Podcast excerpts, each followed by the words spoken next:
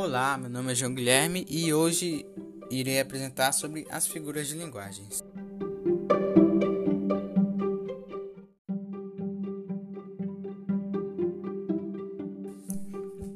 Bem, como todos nós sabemos, as figuras de linguagens também são chamadas de figuras de estilo. São recursos estilísticos usados para dar maior ênfase à comunicação ou torná-la mais bonita, dependendo torná-la mais bonita. Dependendo de sua função, ela se classifica em figuras de palavras, é, figuras de pensamento, figuras de sintaxe e figuras de som. Bem, a metáfora representa uma comparação de palavras com significados diferentes, cujo termo comparativo fica subentendido na frase. Por exemplo, a vida é uma nuvem que voa. A vida é como uma nuvem que voa.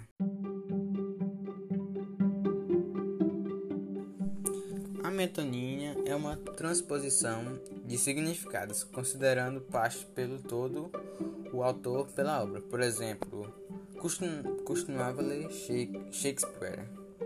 Costumava ler as obras de Shakespeare.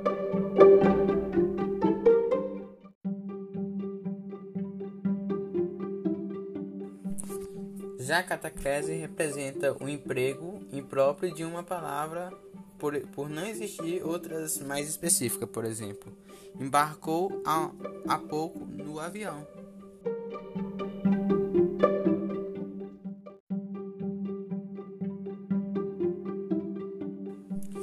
A sinestesia acontece pela associação de, de sensações por órgãos de sentidos diferentes, por exemplo, com aquele olhos frios, disse que não gostava mais da namorada.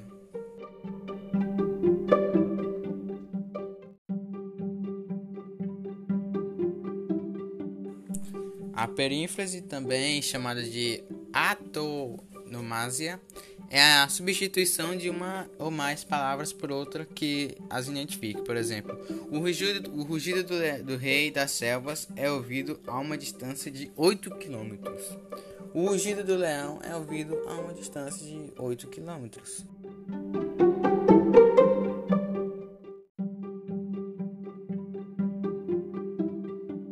Bem, a elipse já é a omissão de uma palavra que se identifica de forma mais fácil. Por exemplo, tomara que você me entenda.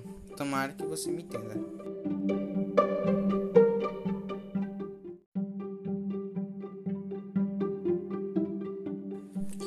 Já é a omissão de uma palavra pelo fato de que ela já, tem, já tenha sido usada antes. Por exemplo, é fiz a introdução e, e ele a conclusão. Fiz a introdução e ele já fez a conclusão.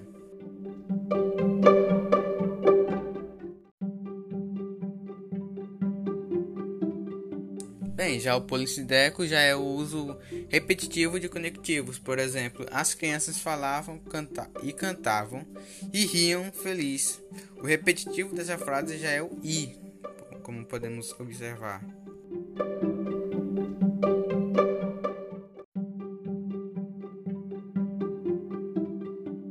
Já o acindeto é o representa a omissão de conectivos, sendo o contrário do polissindeco, por exemplo.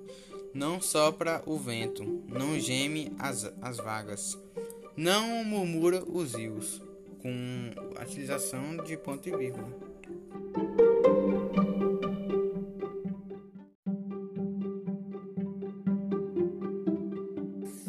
A anáfora é, já é a repetição de uma ou mais palavras de forma regular. Por exemplo, se você sair, se você ficar, se você quiser esperar, se você quiser, se você qualquer coisa, eu estarei aqui sempre para você.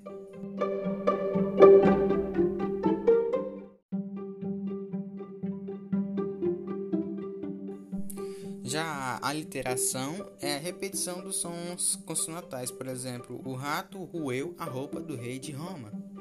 Um trava-língua mais ou menos, né?